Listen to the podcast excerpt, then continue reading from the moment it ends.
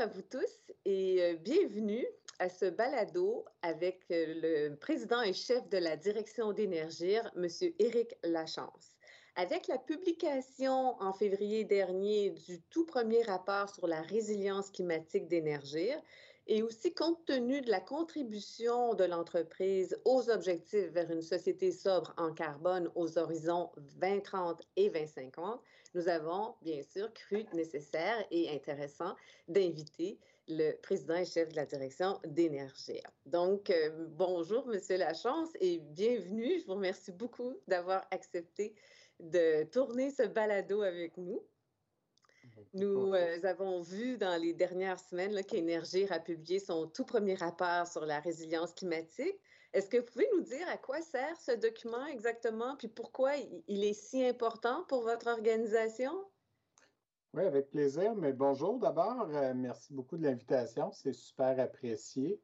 Euh, oui, ben, en fait, euh, le, rapport s'inscrit dans un désir de répondre aux attentes qui ont été exprimées par nos investisseurs, par des prêteurs, par différentes parties prenantes qui veulent bien comprendre comment, en fait, on se positionne face aux risques et aux opportunités qui sont liées au changement climatique.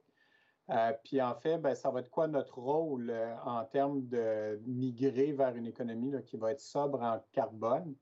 Donc, euh, chez Énergir, ben, on a choisi le cadre de référence du TCFD, euh, le Task Force on Climate Related Financial Disclosure, là, que Mark Carney euh, nous parle souvent. Et en fait, dans le fond, c'est un rapport qui va s'intéresser vraiment à mieux comprendre sur nos activités principales. Aujourd'hui, on le fait pour le Québec, puis on le fait aussi pour Green Mountain Power. Euh, qui est une euh, filière importante qu'on a dans le groupe, qui est dans la distribution électrique au Vermont. Donc, euh, le rapport va vraiment s'intéresser aux risques, mais aussi aux opportunités qui sont liées au changement climatique. Et ça, ben, dans la gouvernance de l'entreprise, dans notre stratégie, la gestion des risques. Puis ça vient avec des indicateurs, puis dans le fond, des cibles aussi sur lesquelles on s'est commis. Très bien. Puis, euh, vous avez choisi ce cadre référentiel-là, que le Task Force, qu'on appelle d'ailleurs en français pour le bénéfice des auditeurs, ah, ah. le groupe de travail sur l'information financière relative au changement climatique, le GIFCC, mais on en parle toujours dans le domaine en, comme étant de TCFD. Oui, mais c'est plus facile, je pense, TCFD. Donc, vous avez choisi de vous baser sur ce cadre référentiel-là pour une raison en particulier?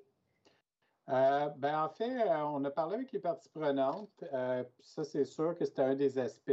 L'autre aussi, on ne se le cachera pas, on demeure, même si on n'est pas une société cotée en bourse, nos obligations sont publiques, c'est qu'on a des exigences en matière de divulgation financière. Donc, on voulait aller chercher un cadre qui allait répondre à ces différentes parties prenantes-là. Euh, puis qui allait, euh, dans le fond, euh, essayer de mieux le faire. C'est que le TCFD, à notre avis, selon nos besoins, c'était celui qui permettait le mieux de répondre à ces questions-là. Puis on pense que c'est celui aussi qui, qui risque d'émerger vraiment comme la référence dans, dans, le changement climatique. Donc, pour une entreprise comme nous, qui est peut-être un petit peu en avant de plusieurs autres entreprises, ben, le TCFD faisait bien du sens.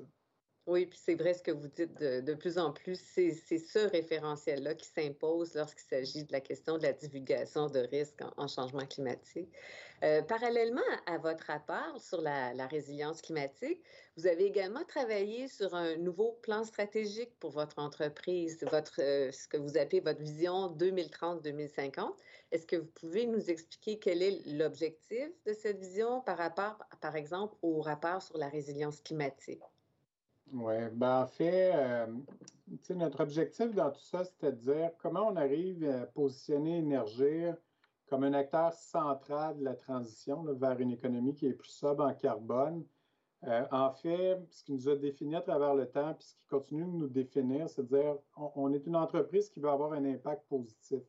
Donc, on voulait se mettre dans un mode d'aider à la transition et non pas de s'y mettre en opposition, bien au contraire. Donc, euh, évidemment, à travers tout ça, ben, on a un objectif aussi de maintenir la pertinence économique de l'entreprise à travers euh, les risques et les opportunités des changements climatiques.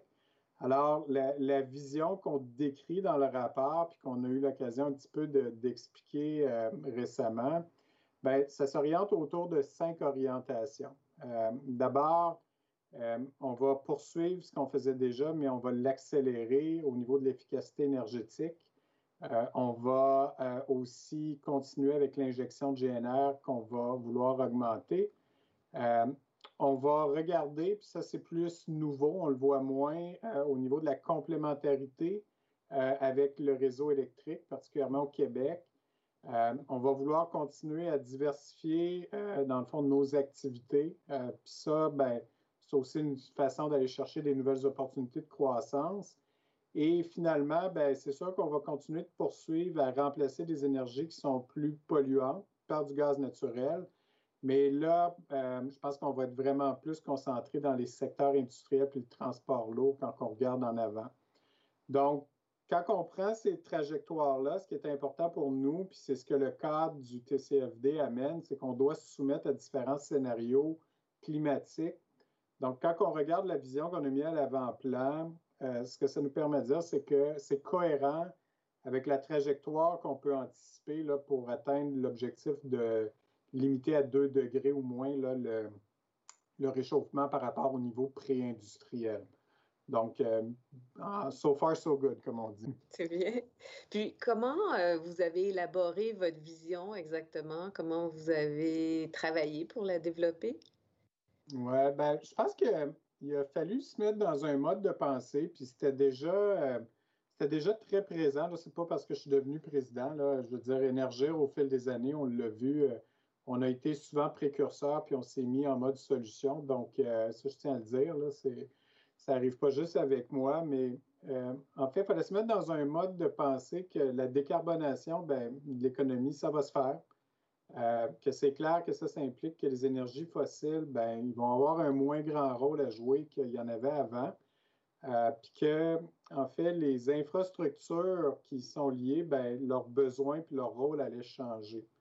Donc, on voulait aussi, quand on l'a abordé, la vision, être crédible sur l'horizon 2030. Donc, avoir des mesures qui soient tangibles immédiatement, puis pas juste se reposer sur euh, des long shots ou euh, de, 2050, mais en se disant, bien, il y a ça ou ça qui devrait arriver, inquiétez-vous pas, mais dans l'intérim, tu ne bouges pas vraiment.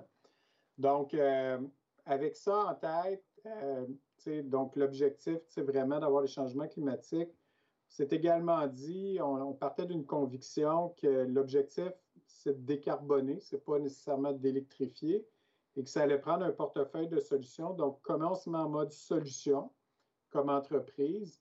Puis là, ben, comme on peut s'y attendre, c'est plusieurs groupes de travail qui, à la fois avec l'interne, l'externe, les parties prenantes, ben là, on a modélisé des scénarios, on a proposé des stratégies, puis là, on a essayé d'évaluer les différents impacts. Donc, vous venez justement de référer aux parties prenantes. Est-ce que vous pouvez nous dire, euh, oui, vous avez consulté, semble-t-il, vos parties prenantes, puis comment vous avez procédé? Oui, ben ça, a été une démarche où, euh, en fait, je dirais, on en a consulté, euh, je me rappelle plus du chiffre exact, mais c'est environ 25-27 parties prenantes. Donc, vraiment de toutes les sphères Évidemment, ça peut être actionnaire, ça peut être environnementaliste, ça peut être client, c'était gouvernement et autres. Donc, vraiment dans un but de bien comprendre le, point de vue des gens sur notre contexte d'affaires, sur les niveaux économiques, environnemental, technologiques également qui vont avoir un rôle à jouer, puis politique. Euh, ça, ça a été très formateur. Puis euh, ce que j'ai particulièrement euh, le message qui est intéressant, qui est assez unanime, c'est que Énergir, grâce au travail qui a été fait au fil des années, on a énormément de capital de confiance auprès des parties prenantes. Puis ces, ces parties prenantes-là, à cause qu'ils nous font confiance, ben, ils s'attendent, ils s'attendent toujours, ils s'attendaient, ils s'attendent toujours à ce qu'on ait un rôle de leadership. Mm. Mais par contre, le message qu'ils nous envoyaient, c'est de dire, ben, le, jeu est en train de changer, l'environnement change, donc si vous ne vous adaptez pas, ben là, il va être trop tard. Donc, euh, vraiment, on, a des actifs précieux parce que la confiance, c'est fondamental, euh, mais le message était aussi fort de dire, ben, il faut que vous bougiez, par exemple. Et puis, euh, cette nouvelle vision, est-ce qu'elle nécessite que vous revoyiez votre modèle d'affaires? ben oui, non. je pense que encore une fois, au fil des années, on avait déjà intégré euh, la notion de verdir notre réseau, donc d'aller vers des énergies plus vertes. Euh, au fil des années aussi, euh, en dehors du Québec particulièrement, on a commencé des nouvelles activités. On est maintenant aujourd'hui au niveau du groupe Énergir, 50% environ dans l'électricité, 50% dans le gaz naturel. Donc, en ce sens-là, ce n'est pas tout du nouveau. Euh, en même temps, c'est certain que par rapport à la vision que je vous décrivais un peu plus tôt, euh, on n'est plus dans une logique qui est 100% volume. maintenant, on change vraiment dans une approche de se dire, dans l'écosystème énergétique, à quel endroit on amène le plus de valeur. Donc, de ce focus valeur-là, c'est clairement une évolution. Euh, puis quand on pense à travailler plus en complémentarité avec les systèmes énergétiques et pas juste en silo, dire euh, il y a un système gazé, il y a un système électrique et tout, euh, je pense qu'aussi en termes de modèle d'affaires, bien qu'on a toujours été dans une approche partenariale, il va falloir encore aller plus loin, c'est-à-dire de vraiment de collaboration. ça va être un élément qui est important aussi dans l'évolution de notre modèle d'affaires. Puis, pour continuer un peu sur ces questions de, modèle d'affaires, de vision, c'est une grande question, mais est-ce que vous pensez que le, gaz naturel a encore euh, une place en ce moment? Oh là là! Euh, ben, pour répondre à ça, il y a des éléments, il faut, penser à l'horizon. Euh, il faut penser aussi que chaque géographie va avoir une réponse qui est différente probablement. Puis il faut aussi différencier euh, le produit, gaz naturel fossile, du réseau également. Donc, je vous dirais, euh, quand on se projette sur du court moyen terme, je pense que c'est assez évident que l'utilisation du gaz naturel va demeurer pertinente pour plusieurs usages qui sont encore euh, difficilement électrifiables ou encore pour lesquels le, gaz naturel, ben, ça fait partie d'un procédé. ceci étant dit, ben, c'est sûr qu'une décarbonation, ben, ça passe par moins, de, moins en moins de gaz naturel fossile, plus de gaz naturel renouvelable, puis plus d'électricité aussi. Euh, quand je parle de géographie, euh, si on prend le, cas du Québec, euh, c'est certain qu'on a, dans le fond, des hivers qui sont très rigoureux. ça, ça a des implications sur les réseaux d'énergie qui font que un réseau gazier peut être très complémentaire, amène beaucoup de valeur à l'écosystème énergétique. Si on était en Floride, par exemple, possiblement moins vrai. Euh, donc, cette valeur-là, moi, personnellement, puis c'est la conviction d'énergie, c'est que ça va laisser plus d'espace euh, d'abord pour du gaz naturel pour aider à accélérer la transition, euh, mais ensuite, ça va laisser aussi de l'espace pour du gaz naturel renouvelable. Encore une fois, peut-être pas dans les mêmes quantités de, de volume de gaz qu'on distribuait, mais suffisamment pour qu'on gagne correctement notre vie. C'est une des raisons pour laquelle ben, on travaille à, réduire finalement l'empreinte du gaz qu'on distribue.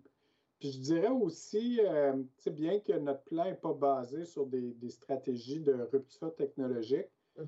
il ne demeure pas moins qu'il y a des avancées technologiques qui vont venir influencer. La capture de carbone, c'est évidemment un exemple où euh, on pourrait très bien voir la neutralisation des émissions euh, à la combustion plutôt euh, une fois que, le produit est brûlé, ce qui pourrait laisser quand même un rôle plus marginal au gaz, mais néanmoins complémentaire, complété finalement avec la capture de carbone. Puis il y a l'hydrogène également, qui, bien qu'on ne parle pas de gaz naturel fossile, encore une fois en termes d'infrastructure gazière, ben, peut avoir un rôle à jouer aussi. Donc, mm-hmm c'est pas une façon de ne pas répondre, c'est juste de se dire c'est une question qui est quand même très complexe. Oui, ben, c'est pour ça que je vous disais c'est une grande question. Mais vous avez évoqué la complémentarité hein, avec mm. euh, l'électricité. Puis c'est vraiment une grande nouveauté hein, de l'entendre dans, dans, le discours d'énergie. Est-ce que vous pouvez élaborer un peu plus sur ce sujet? Oui, ben, je dirais, euh, c'est, chez Énergie, déjà, on avait la bonne énergie à la bonne place. C'est que là, maintenant, on, dit au, meilleur moment puis au meilleur prix aussi. Donc, on, avait déjà créé un peu d'espace pour ça, mais, mais souvent, ce que moi j'ai observé, euh, c'est que les, discussions entourant la, décarbonation de l'économie, on était beaucoup dans les premières heures dans un discours euh, d'électrification versus décarbonation. Oui, c'est vrai. Quand on parlait même de décarbonation, on était souvent en silo, c'est-à-dire on, on, décarbonise un secteur, un système énergétique, on décarbonise l'électricité. Bon, Québec, c'est facile, on l'est déjà, mais quand je regarde au Vermont, notre filiale Green Mountain Power, ben, c'est leur principal objectif. Maintenant, c'est niaiseux à dire, mais ça démontre quand même la complexité. C'est de dire, OK, toi, tu, décarbones, tu décarbonises, mais as-tu pensé au fait qu'il y a d'autres secteurs qui se décarbonisent et que ça va avoir un impact sur toi aussi? Bien, souvent, on est moins mature là-dedans. Donc, euh, il ne faut pas se le cacher. Euh, des fois, ce n'est pas des mauvaises intentions, mais ceci étant dit, c'était la façon la plus facile de démarrer. Donc, ce qui est le fun, c'est qu'autant au niveau de la vision qu'on amène, mais aussi au, au niveau du plan d'économie verte, c'est qu'on vient reconnaître que si on veut décarboner rapidement le Québec, puis surtout le faire au moindre coût, bien, il va falloir que les deux principaux réseaux énergétiques euh, qui existent, donc celui électrique, celui gazier, bien, puissent travailler ensemble pour faire ça. C'est sûr que pour en arriver là, je ne vous cacherai pas que il fallait d'abord qu'en termes de posture mentale, on admette que le gaz naturel, ben, c'est sûr, il va s'en consommer de moins en moins. Euh, puis donc, les volumes allaient décroître de plus en plus. Puis là, à partir de là, ben, c'est de dire ben, comment, comme euh, entreprise, ben, je me positionne pour aider le réseau électrique à travailler de façon complémentaire, puis en même temps, ben, assurer notre viabilité financière, si on ne se le cachera pas.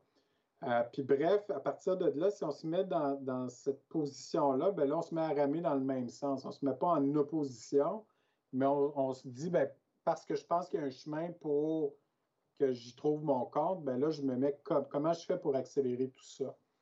Euh, parce que c'est sûr que si on reste dans une logique où on se dit qu'il était plus historique, de plus j'en vends, mieux c'est, mm. ben, ça ne peut pas marcher pour un réseau comme nous. C'est euh, vraiment en complémentarité. C'est ça. Puis si, je vais un peu plus euh, concrètement, ben, c'est sûr qu'au Québec, on a la chance, puis je, je, le dis souvent, on a une hydroélectricité qui, qui, historiquement a été construite au bon moment, qui est abondante, puis qui est à un bon prix. Euh, mais ceci étant dit, il en demeure pas moins que les besoins d'électrification sont énormes. Donc, euh, puis par rapport à la situation géographique dont je vous parlais, il y a des moments où électrifier, ça coûte pas cher, mais il y en a d'autres où électrifier, pour certains usages, certains mm. moments de l'année, ça peut coûter très cher.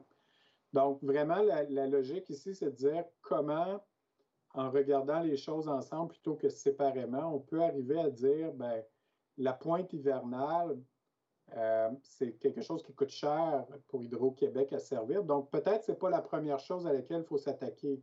Mais par contre, de convertir des usages gaziers dans le bâtiment, mais en dehors des heures de pointe vers l'électricité, ben ça, marginalement parlant, c'est peu cher pour Hydro-Québec, c'est moins cher de le faire.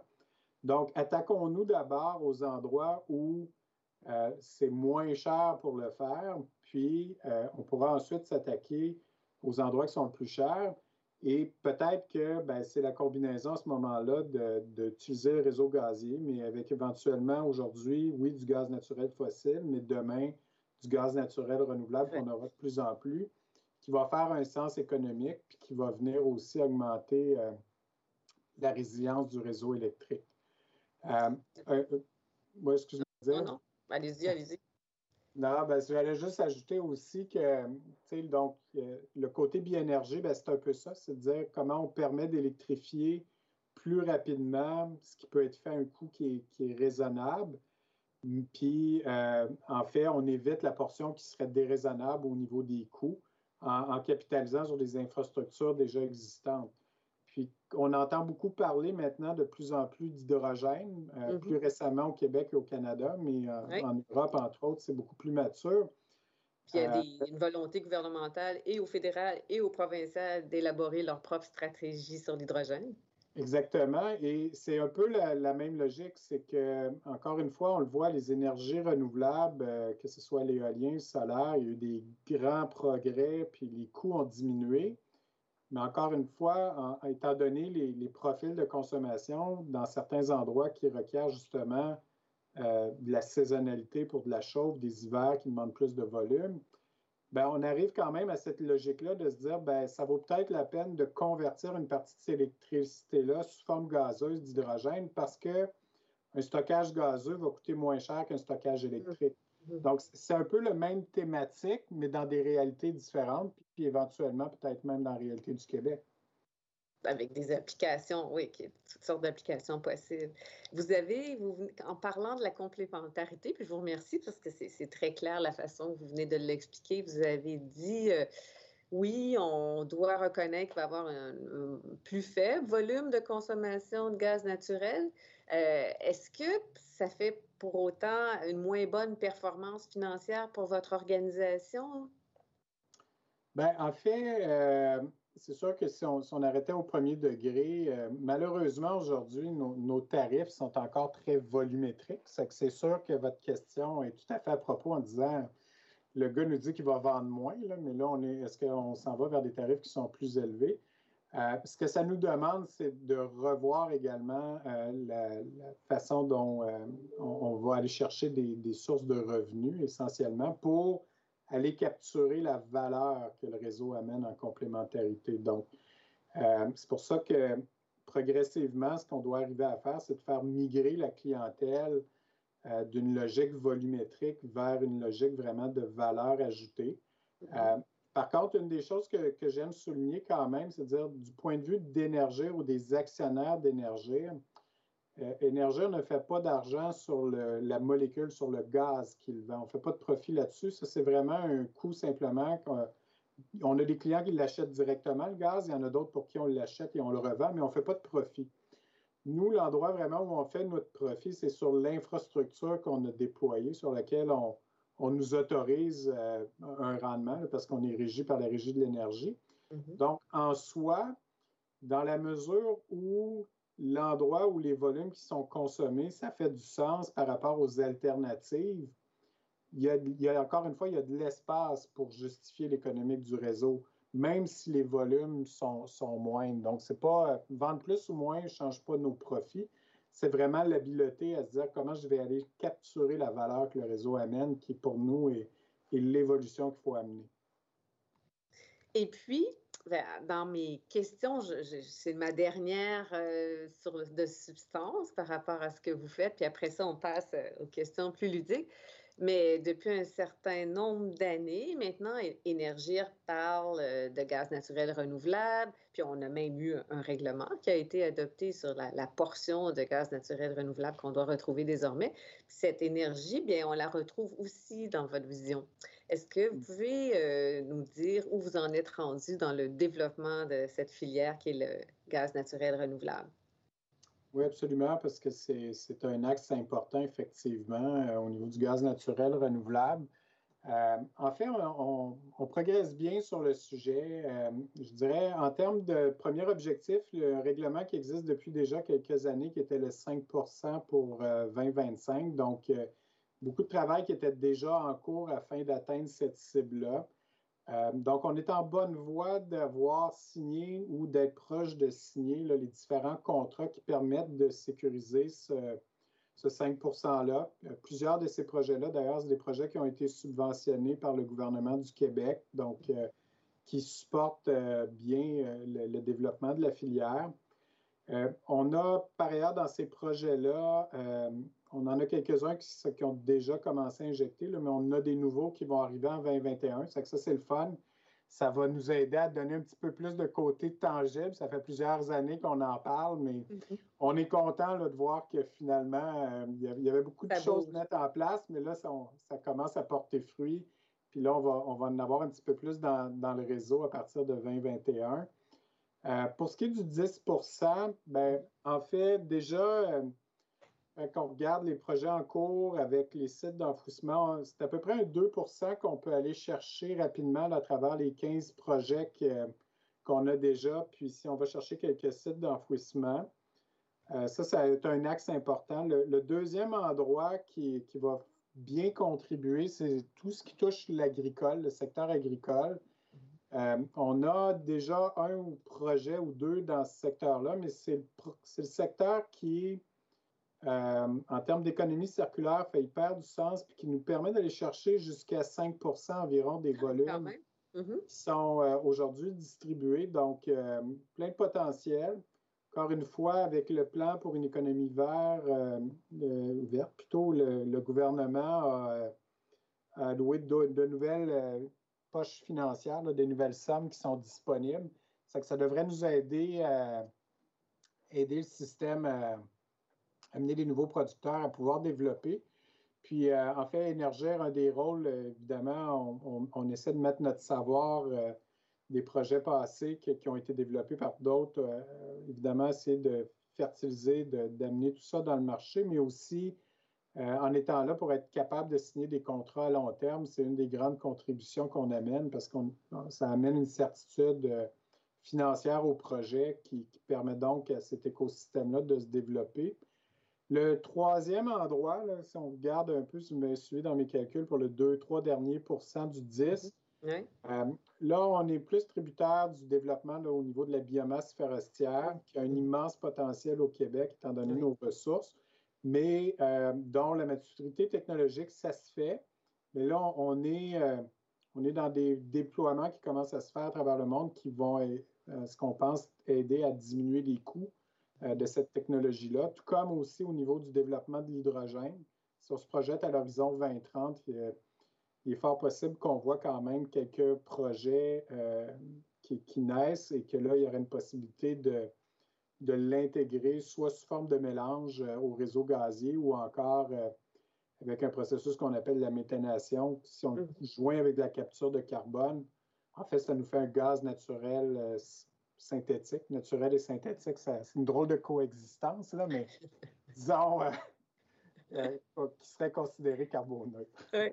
Mais ce sont des années pour énergir d'effervescence. Je dirais dans l'ensemble pour l'économie du Québec aussi, tout ce qui est en train de se transformer comme, comme une économie, mais ce sont des années effervescentes, je dirais, pour vous. Puis vous êtes appelé à, jouer un rôle de catalyseur comme entreprise, que ce soit vis-à-vis -vis le monde agricole ou d'autres secteurs d'activité. Donc, c'est un temps qui est vraiment plaisant euh, pour les équipes, là, puis pour moi aussi, parce que, évidemment, le défi des changements climatiques est, énorme, on ne se le cachera pas. Puis, le, fait d'être dans un secteur comme l'énergie qui a un énorme rôle à jouer par rapport à toute la décarbonation de l'économie, euh, c'est vraiment très stimulant pour les équipes, là, parce qu'on, euh, comme je vous ai décrit, on est dans un mode solution, puis devriez voir les, gens qui m'entourent, comment que c'est des go-getters qui veulent arriver avec des nouvelles idées pour aider. Donc, euh, on, est vraiment privilégié d'être là, On est, on est appelé à travailler avec les gens de, vos équipes. Effectivement, ce sont des gens euh, très dynamiques. Puis, probablement, peut-être que vous pourriez exporter votre savoir aussi, hein, parce que c'est mondial, cette transformation de l'énergie. Oui, ben, puis c'est un des éléments où on, c'est sûr que là, euh, on a pris un angle un peu plus Québec à la conversation, mais c'est certain que, comme je le disais, Énergir aujourd'hui, euh, on a près de 50% maintenant de nos activités qui sont à l'extérieur du Québec, notamment en électricité, mais, mais je pense que autant, euh, on n'a pas parlé beaucoup, on a une filiale au Vermont qui fait très bien dans l'innovation au niveau de la transition énergétique du côté électrique je pense qu'on n'a pas à être gêné de ce qu'on fait non plus euh, au niveau euh, du Québec par rapport à l'évolution de notre réseau de gaz naturel. C'est qu'on a des belles cartes de visite, effectivement, pour, euh, si on peut avoir la main chanceuse au niveau d'acquisition, de déployer ces connaissances-là, toujours dans des endroits, encore une fois, qui, qui embrassent le, le, même virage qui doit avoir lieu au niveau climatique.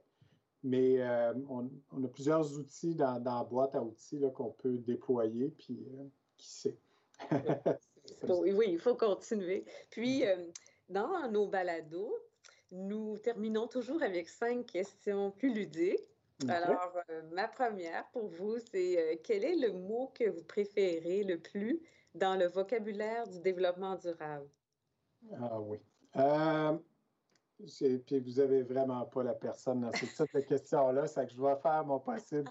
Mais euh, en fait, je dirais euh, durable, ironiquement. Puis pourquoi durable? C'est parce que c'est un, un, équilibre qui est, difficile, hein, le développement durable, puis euh, encore plus quand on parle de changement climatique. Donc, l'équilibre entre l'environnement, le social puis l'économique qui, est derrière cette durabilité-là, pour moi, c'est. Euh, je ne sais pas si c'est le mot que je préfère, mais je trouve que c'est clairement un mot important. oui, parce qu'ils disent ce qu'il y a à dire par rapport à l'empreinte environnementale, mais aussi la durabilité sur le plan économique, hein, entre autres, et social. Puis, euh, puis, social aussi, parce que forcément, euh, tous, on n'est pas tous à armes égales pour affronter ce défi-là. Effectivement. La deuxième question, plus ludique, c'est euh, quelle est la personne que vous préférez le plus? Dans le domaine du développement durable ou que vous admirez, en fait? Oui, ben, écoutez, c'est, comme je disais, c'est mon DNA. je ne suis pas quelqu'un qui, qui réfléchit beaucoup en, termes de personnes ou de. Je, suis quelqu'un qui a toujours grandi en, prenant un petit peu de tout le monde. Que j'ai tendance à ne pas avoir une personne en tête qui me vient spontanément.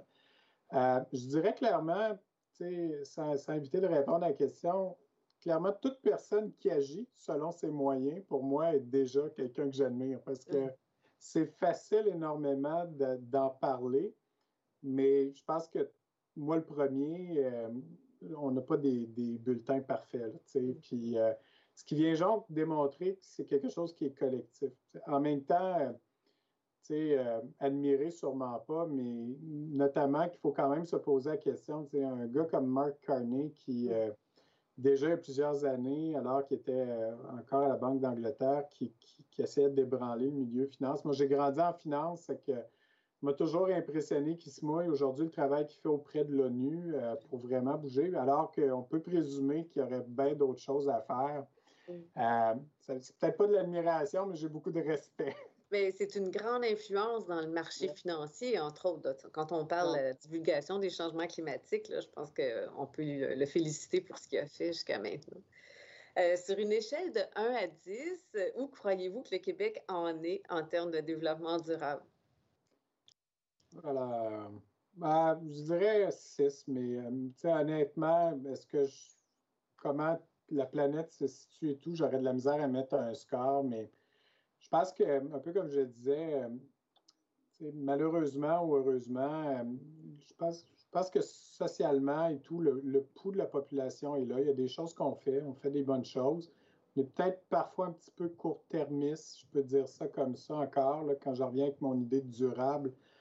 Euh, puis des fois, on parle peut-être un petit peu plus fort qu'on agit aussi. Que je pense qu'il y a encore bien de la place à l'amélioration, mais euh, on n'est certainement pas les pires sur la planète. Ça, je suis convaincu aussi. Là. puis, quelle est, selon vous, la plus grande fierté du Québec en développement durable? Oui, bien, je vais la prendre de façon prospective, cette fierté-là, parce que, encore une fois, le, côté, euh, puis là, j'ai mon billet énergétique, là, vous allez dire, mais c'est bien correct, parce que c'est plus que ça, le, développement durable, mais je pense qu'on a des atouts incroyables avec notre portefeuille de ressources énergétiques euh, pour jouer un rôle vraiment clé dans ce développement-là. Euh, je crois qu'avec cet acquis-là, puis de façon prospective, on peut en être très fier. Euh, encore une fois, est-ce que le passé a été parfait ou tout ça? C'est pour ça que, je peut-être pas, mais, mais là, on l'a. Comment qu'on capitalise dessus? On devrait être très, très fiers parce que c'est un avantage qui est assez unique qu'on ne retrouve pas à, bien, bien, bien des endroits dans le monde. Vous avez bien raison. Et la dernière question que nos invités aiment toujours beaucoup, c'est euh, quelle est la plante ou l'arbre ou l'animal dans lequel vous souhaiteriez vous réincarner si c'était possible? Vous parlez à quelqu'un qui a trouvé euh, l'hiver long en temps de pandémie. c'est que ma réponse va être vraiment euh, peu philosophique, mais je pense qu'un oiseau migrateur. c'est bon. un qui fait pas mal de distance, qui permet de passer les hivers au chaud, euh, puis, mais aussi, blague à part, de voir aussi ce qui se fait ailleurs. Moi, j'ai un côté curieux. puis, j'ai eu la joie de vivre une, expatriation pendant trois ans pour le travail. J'étais allé en Europe, puis on en a profité à fond pour découvrir euh, une autre partie du monde, une autre façon de voir les choses.